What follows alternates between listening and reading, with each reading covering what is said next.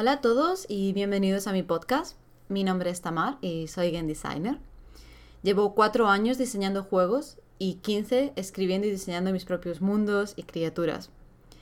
He decidido hacer esta serie de podcasts para compartir mi experiencia como diseñadora y tratar de explicar lo mejor que pueda en qué consiste mi trabajo, empezando desde que tengo una idea, pasando por todo el proceso de diseño, que para mí es la parte más interesante, hasta llegar al proceso de desarrollo, ya sea por vuestra propia cuenta o ya sea con un equipo, y terminando con la presentación del juego ya sea el, juego como una idea, simplemente un GDD, un documento de diseño que tengáis hecho, o ya sea el juego completamente terminado.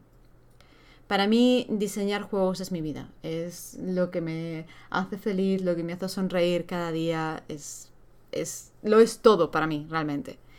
Y es una aventura que empecé en, realmente en el 2005 con mi primera historia. En aquella época me centraba más en el cine, porque me, habría gustado ser directora de cine. Y escribía muchos guiones, hacía muchos concepts de todo lo que se tendría que ver en la pantalla, no solo storyboards, hacía concepts de puertas y de ventanas y mapas y mm, concepts del vestuario, del de los peinados, incluso de los tatuajes, de cualquier cosa, de cualquier detalle que, se, que luego se tuviera que ver en la pantalla. Me encantaba hacer concepts y, eh, buscar referencias, o sea que tenía libretos enormes, todos llenos de, de ideas. Y realmente hacer videojuegos no es tan diferente de hacer cine. De hecho, es parte implícita de hacer videojuegos. En aquel momento me centraba muchísimo en la ciencia ficción. Mi primera historia era de un hada androide que tenía que salvar el mundo de la guerra, una especie de mezcla entre Star Wars y El Señor de los Anillos. Pero con el tiempo eh, empecé a escribir otra clase de historias sobre monstruos, sobre asesinos, piratas, dragones, Básicamente cualquier cosa que llamase mi atención podía ser un, objeto, un lugar, un color, una experiencia que yo hubiera vivido, cualquier cosa podía transformarse o bien en una historia o bien en uno de mis personajes. Y realmente eso es lo que más me ha marcado como diseñadora y también como artista. El hecho de que cualquier cosa que yo viva, cualquier cosa que yo vea, se transforme automáticamente en una mecánica ahora mismo, pero que se pueda transformar en una historia o en un personaje, en algo que yo pueda hacer que los demás sientan lo que yo he sentido. Me gusta, me gusta poder transmitir mis sensaciones a través de, de lo que diseño o a través de mi arte. Y creo que ese es el mayor motivo por el cual adoro ser game designer. Ser game designer me permite hacer muchas más cosas que como directora de cine o como artista o como escritora. Ser diseñadora de videojuegos me permite, me permite diseñar una historia, una, una experiencia, no solo una historia. Me permite transmitir a los demás exactamente lo que yo he vivido y cómo lo he vivido. Porque los videojuegos es un arte completo. Tú tienes no solo la historia, sino también la música, y tienes el arte, y tienes el movimiento, es, un arte completo, lo cual permite que puedas transmitir esa experiencia. En este primer podcast me gustaría hablar sobre las preguntas más comunes que me suelen hacer como game designer. Porque probablemente os las hayáis hecho vosotros también y porque probablemente en algún momento de vuestra carrera habrá gente que os las haga. Para mí, la primera pregunta, la que más me hacen es, ¿qué es ser game designer? ¿Cuál es mi trabajo como game designer? ¿En qué consiste diseñar videojuegos? Y la respuesta obvia, la que seguro que a todos os ha venido a la cabeza es, bueno, como diseñadora de videojuegos, diseñas juegos. Obvio, diseñas, claro, diseñas juegos, pero ¿en qué más consiste? ¿En qué consiste diseñarlo más bien? Cuando tú diseñas un juego, no solo estás diseñando la historia, lo que va a ser la parte narrativa, el guion, los personajes, las criaturas. Eso es, eso es parte de tu trabajo. También tienes que diseñar las mecánicas. Y por mecánicas entendemos no solo lo que los jugadores pueden hacer, si pueden saltar o correr o disparar, o también es aquello que los jugadores no pueden hacer. Y también como el entorno, los eh, personajes no jugables van a reaccionar ante, ante las decisiones, las acciones del jugador. Eso también son mecánicas. Y como diseñador o diseñadora, también tendrás que pensar en cómo quieres que tu juego se vea. Y de nuevo no es tan simple como decir lo quiero en 2D, lo quiero en 3D, lo quiero en pixel art. Tendrás que diseñar exactamente cómo quieres que se vea. ¿Quieres que sea un juego lleno de luz y color? ¿Quieres que sea un juego más oscuro? ¿Qué clase de estética es la que buscas? ¿Buscas algo más moderno, más futurista, más retro, algo, yo que sé, algo estilo Art Nouveau o Art Deco? todos esos pequeños aspectos que en, el resto de los podcasts que voy a hacer, voy a hablar de ellos más eh, en concreto, todos esos aspectos forman parte del trabajo de un diseñador no es, no es solo sentarse y diseñar un nivel, diseñar una mecánica, diseñar una historia o un personaje. Es diseñarlo todo. Y una vez que has terminado de diseñar todo, tienes que ser capaz de transmitir tus ideas a un equipo. Da igual el tamaño del equipo, da igual si simplemente se lo tienes que transmitir a un programador o a un compositor o si se lo tienes que transmitir a 100 personas. La cosa es que tienes que ser capaz de transmitirlo y de explicarlo y de ser capaz de adaptarte a las ideas que vas a recibir de ellos. Porque este es el punto. Todos los desarrolladores de juegos, da igual si son programadores o artistas o compositores, todos en algún punto del desarrollo se van a transformar en diseñadores. Porque todos los miembros de tu equipo, en un punto u otro, te van a dar ideas. Tendrán ideas propias. Querrán participar, querrán involucrarse. Y tú tienes que ser capaz de adaptarte a esas ideas. No se trata de que cada vez que alguien de tu equipo te diga, tengo una idea y, quiero que se haga así, de esta manera, tú tengas que decir, oh, claro, y adaptar todo el juego a esa idea. No, no se trata de eso. Tú también tienes que em, tener las agallas de decir, no, esta idea no corresponde o esta idea no me gusta.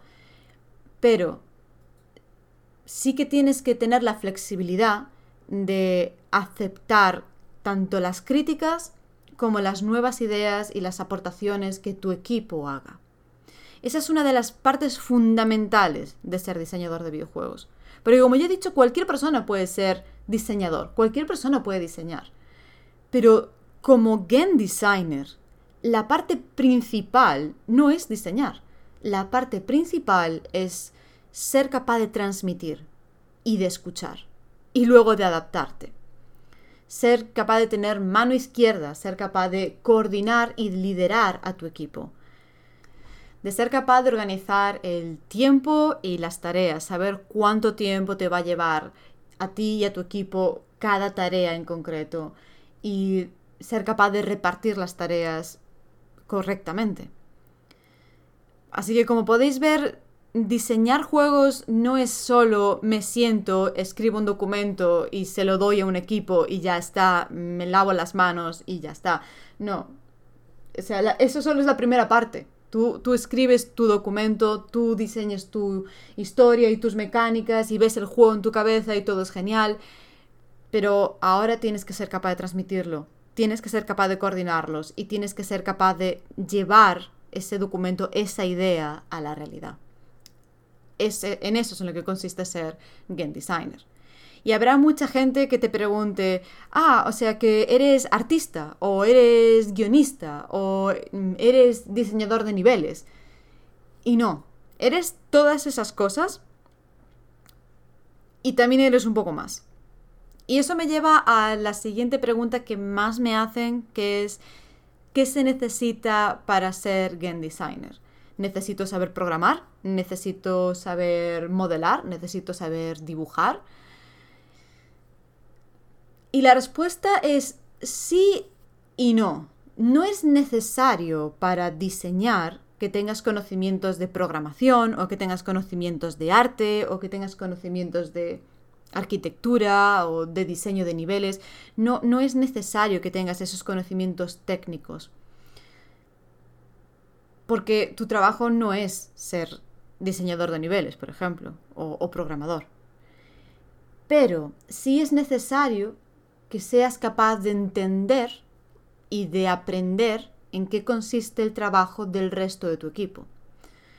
Tú no, tú no puedes querer diseñar una mecánica muy compleja, por ejemplo, sin luego entender cómo funciona el engine, que tú, el motor que tus programadores van a usar, y cómo funciona el trabajo de un programador. Porque vendrá el programador y te explicará que esa mecánica no se puede implementar, que no funciona, con el mapa que has diseñado o con el resto de las mecánicas que has diseñado o que quizás se ve rara con la estética que has escogido. Y tienes que ser capaz de tener la mente abierta y preparada para entender y aprender. Eh, así que realmente otra parte del trabajo de un game designer es siempre estar en constante evolución, siempre estar aprendiendo y siempre estar creciendo. Entonces, ¿Qué se necesita para ser game designer? Para mí, lo que se necesita es tener curiosidad, mucha pasión y muchas ganas de aprender. Si tenéis esas tres cosas ya de base, podéis ser perfectamente game designers. Todo lo demás, todos los conocimientos técnicos, todas las, eh, toda la experiencia profesional de saber coordinar a un equipo, de, entender lo que el equipo os está diciendo, viene con el tiempo. Viene diseñando juegos, viene trabajando con el equipo, viene escuchando al equipo, viene equivocándose, viene viendo vídeos y leyendo libros y haciendo cursos y cualquier cosa que luego hagáis a mayores os va a hacer mejores game designers. Pero no es necesario que desde una base digáis, ah, es que primero tengo que aprender a programar y primero tengo que aprender a dibujar y primero tengo que aprender algo de arquitectura para poder ser un game designer. No, realmente no. Podéis sentaros delante de un, un documento abierto y empezar a soltar mecánicas e ideas e historias y ya estáis diseñando un juego. Básicamente es así. Luego solo tenéis que transmitir esa idea a, vuestro equipo. Y, realmente al principio, los primeros juegos que hagáis, los tres, cuatro, cinco primeros juegos que hagáis, va a ser vuestro equipo en, gran medida el que os va a guiar a vosotros. Es, es, vuestro equipo el que os va a enseñar en dónde estáis fallando y en dónde debéis mejorar. Y pasará, porque va a pasar, que de repente vuestro programador os va a hablar de de un bug, os va a hablar de el código, os va a hablar de de if y else y eventos y probablemente no tendréis ni puñetera idea de qué os están hablando, tendréis que ir a Google y buscar lo que os están diciendo, leer un montón de páginas y tratar de aprender lo más rápido que podáis para poder dar una respuesta. Y luego pasará que hablaréis con un compositor o con un artista y pasará lo mismo. De repente os hablarán de, de frecuencias y os van a hablar de, de luces y sombras y, dimensiones y ratios y, y de repente no tendréis ni idea de lo que os están hablando. Y, y tenéis que tener la humildad de poder decirle al equipo, no sé de lo que me estás hablando, explícamelo. Y al mismo tiempo tener un poco la picardía de... No, no, de parecer idiotas, pero la, picardía de, poder y decir, vale, sí, lo entiendo. Y mientras ellos están hablando, ir al, mismo tiempo a Google, buscar lo que se están diciendo y aprender lo suficientemente deprisa como para dar una respuesta coherente. Ahora bien, hay una, una cosa que también me la suelen preguntar muchísimo y es, para ser game designer necesito saber hablar inglés. Y aquí la respuesta es sí. De nuevo, sí, no. O sea, no, no, es necesario que para, para diseñar juegos tengas que saber inglés. Pero si quieres que tus juegos lleguen a más gente, si, si tu idea es entrar en una empresa de videojuegos y convertir em, este trabajo en tu profesión, entonces sí necesitas saber hablar inglés. Porque la mayor parte de las empresas ya te lo van a pedir que tengas un nivel fluido de inglés, no solo a la hora de hablarlo, también de entenderlo, de escribirlo, de leerlo, porque tus juegos tienen que ser globales.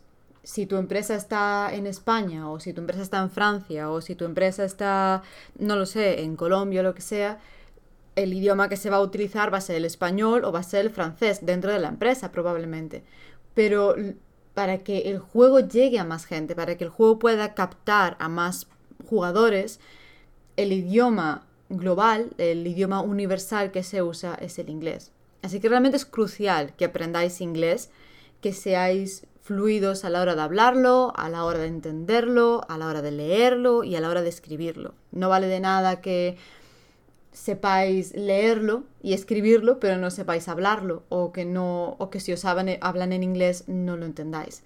Es, es crucial que sepáis hablar inglés realmente, si queréis llegar a ser game designers dentro de la industria, no solo en vuestra casa. Y la última pregunta que más me suelen hacer es, vale, diseñas un juego, ¿no? Eh, escribes el documento y le transmites esa idea a tu equipo. ¿Y ahora qué? ¿Qué, qué más tienes que hacer? Y esta pregunta me, me molesta mucho porque me la suelen hacer y automáticamente suelen añadir que el trabajo de un game designer no es necesario. Es, es, uno de esos trabajos que son prescindibles. Porque todo el mundo puede ser diseñador, así que realmente un programador puede diseñar un juego y su trabajo es el doble de útil, porque diseñará el juego y luego lo programa y ya está. Ah, pero, pero tú, como diseñador, que realmente entre comillas, no sabes hacer nada, aparte de escribir un documento ordenado y bonito y todo lo demás, ¿qué es lo que haces después? Y esa pregunta me molesta no, no por mi ego como diseñadora, sino porque hace que mucha gente no quiera ser diseñador porque sienten que no es suficiente. Así que me he encontrado con mucha gente que dice, no, sí, yo soy diseñador de videojuegos y programador. O diseñador de videojuegos y artista. Es como que necesitas añadir un y, un, un extra. Y no es necesario.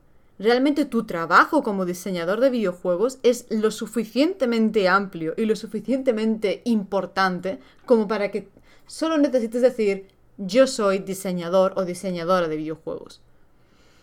Entonces, una vez que has hecho el documento, una vez que has presentado tu idea, ¿qué, más tienes que hacer? Como dije antes, una de las grandes partes de ser diseñador es coordinar al equipo. No solo tienes que presentar la idea, luego tienes que coordinar a tu equipo. ¿Y en qué consiste esto? Pues en primer lugar en ser capaz de coger tu idea, dividirla en secciones pequeñas y manejables que se puedan realizar en un corto periodo de tiempo y dárselas a tu equipo, a, los miembros de tu equipo correctos. Y no, no me estoy refiriendo a que, claro, le das la parte de, programación al programador. No, sino que seas capaz de entender cuál es el nivel que tiene tu equipo, cuál es la experiencia que tiene tu equipo. Y sabiendo eso, pues coges a un artista y le dices, mira, tú te vas a centrar en hacer, en hacer concepts, ¿vale? y, coges a otra persona y le dices, y tú por favor te centras en hacerme los concepts del escenario, por ejemplo. Y coges a un programador y le dices, mira, hazme un prototipo, ponme placeholders y, y, vamos viendo cómo funcionan esta, mecánica o aquella mecánica, cómo la podemos implementar. Y haciendo esto vas viendo cómo tu equipo trabajan entre ellos, cómo, cómo se comunican, cómo se relacionan. Porque esa es la otra parte que, de coordinar a un equipo. No solo es mandar tareas al equipo, es que el equipo sea capaz de trabajar juntos y que se lo pasen bien. Porque al final, el trabajo de un designer, el trabajo de videojuegos, es como cualquier otro trabajo. Es un trabajo, es algo serio. Pero estamos diseñando experiencias, estamos diseñando mundos y criaturas y le estamos dando vida a, esos mundos. Y luego queremos invitar a los jugadores a, a, ese mundo y queremos que se lo pasen bien y queremos que le cojan cariño a nuestro mundo y a nuestras criaturas. Para que eso suceda, el ambiente que tiene que haber en tu equipo tiene que ser sano. No puedes tener un equipo lleno de toxicidad y de, y de malos rollos y de discusiones y de, y de problemas. No, tú como game designer tienes que también hacer de, de, mediador, de árbitro. Si hay una discusión, ser capaz de ponerte en medio, de mirar ambos puntos, de entender ambos puntos, tratar siempre de ser lo más neutral posible y de mediar entre, entre dos puntos o tres puntos o cuatro puntos o los que sean. Esa también es la parte de tu trabajo. Tú eres un líder. Ellos tienen que seguirte y tienen que tener ganas de seguirte. No solo tienen que hacer lo que tú dices porque tú has escrito el documento, porque es tu idea. Porque pasará, porque, por ejemplo, en el equipo en el que estoy ahora, a mí me pasa, no es mi idea, es la idea de, de uno de los miembros del equipo. Así que sí, yo escribo el documento, pero no es mi idea. No puedo decirles, no, tenéis que hacer lo que yo digo, porque es mi idea. No. De hecho, ni siquiera puedo decirle tenéis que hacer lo que yo digo. Tienen que ellos querer escucharme. Ellos son los que tienen que querer hacer lo que yo digo, porque lo que estoy diciendo tiene sentido, porque les estoy liderando. No eres jefe de nadie, eres un líder. Y eso es parte de tu trabajo. Tienes que ser capaz de verles como, como, tu, como tu familia. Son, durante un largo periodo de tiempo van a ser tu familia.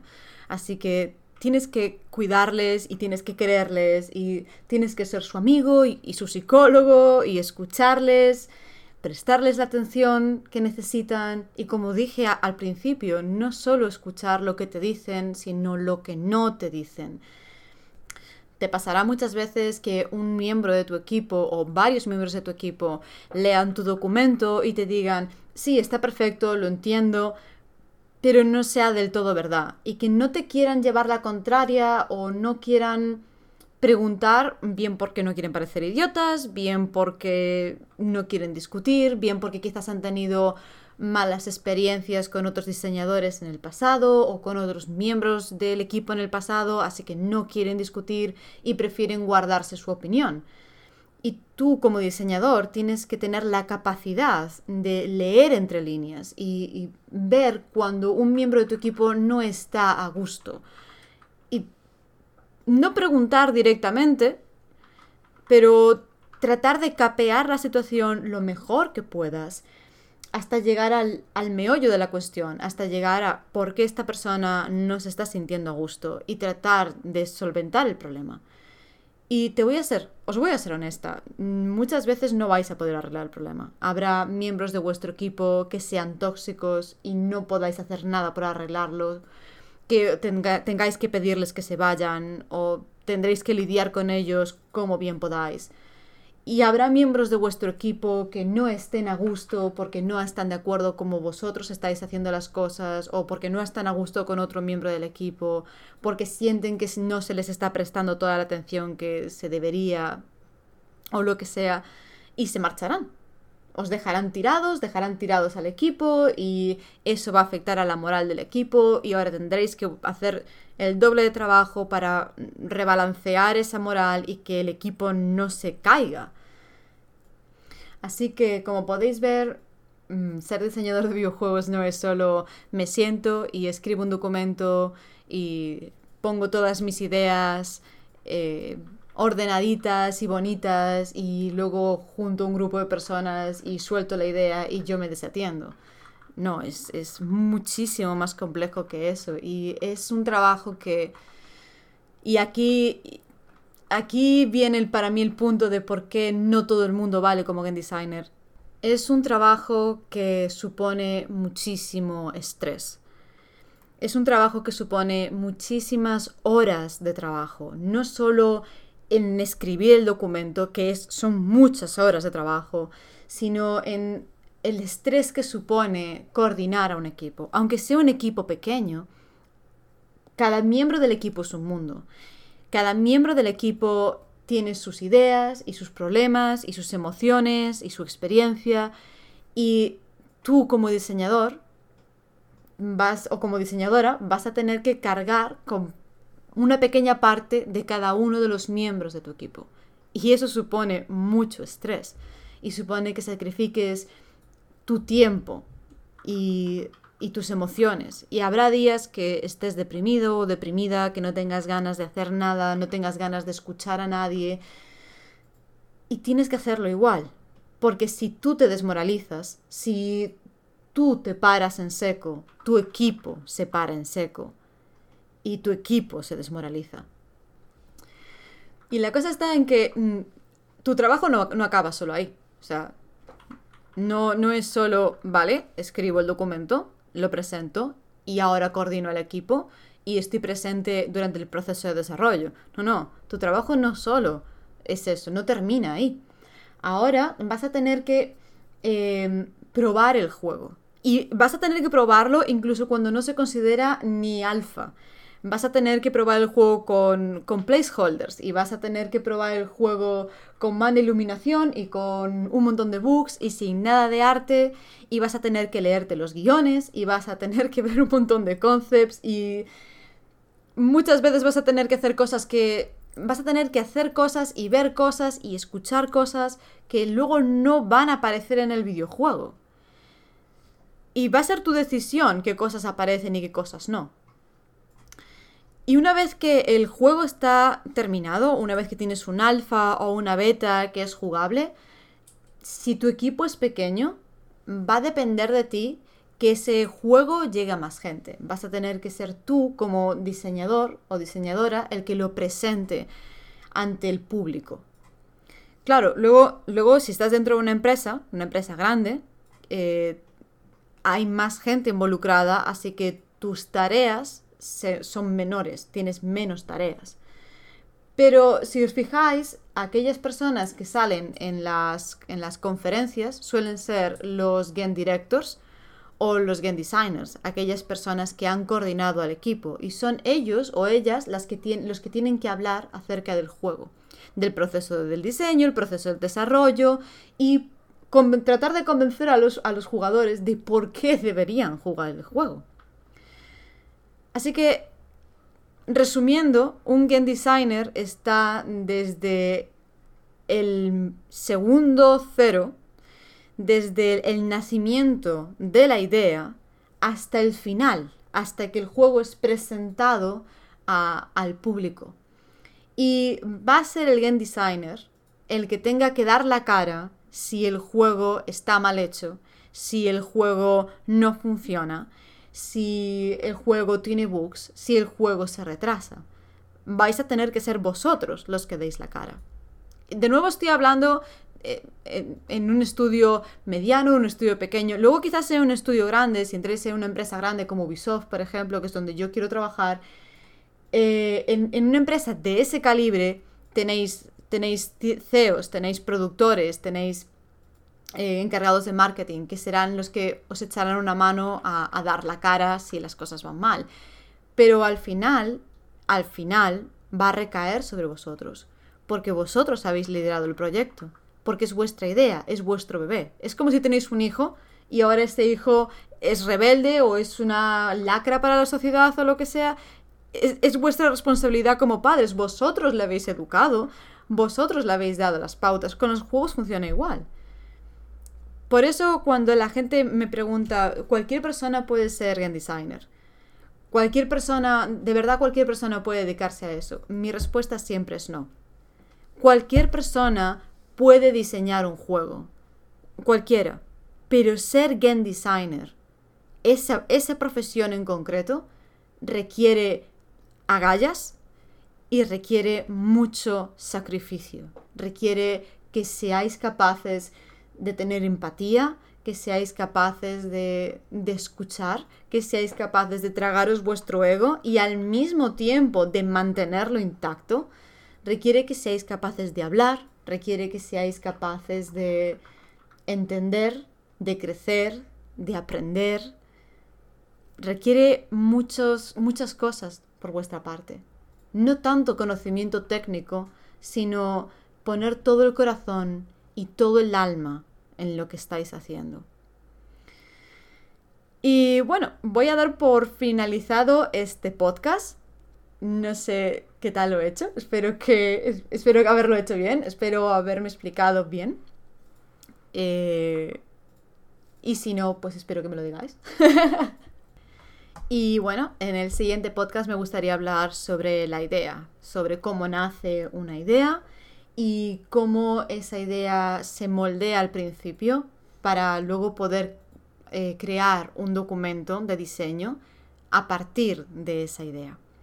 Y en los siguientes eh, podcasts me centraré paso por paso en cómo escribir un documento de diseño que sea ordenado y en explicaros todos los aspectos que van involucrados en, en el diseño de videojuegos. En cada una de las secciones que el documento tiene que tener, y voy a hablar en general, porque cada juego es em, un mundo, cada juego es específico y cada diseñador eh, es eh, un mundo de nuevo. Cada diseñador tiene su propia manera de escribir el documento y tiene su propia manera de, de diseñar y sus propias pautas.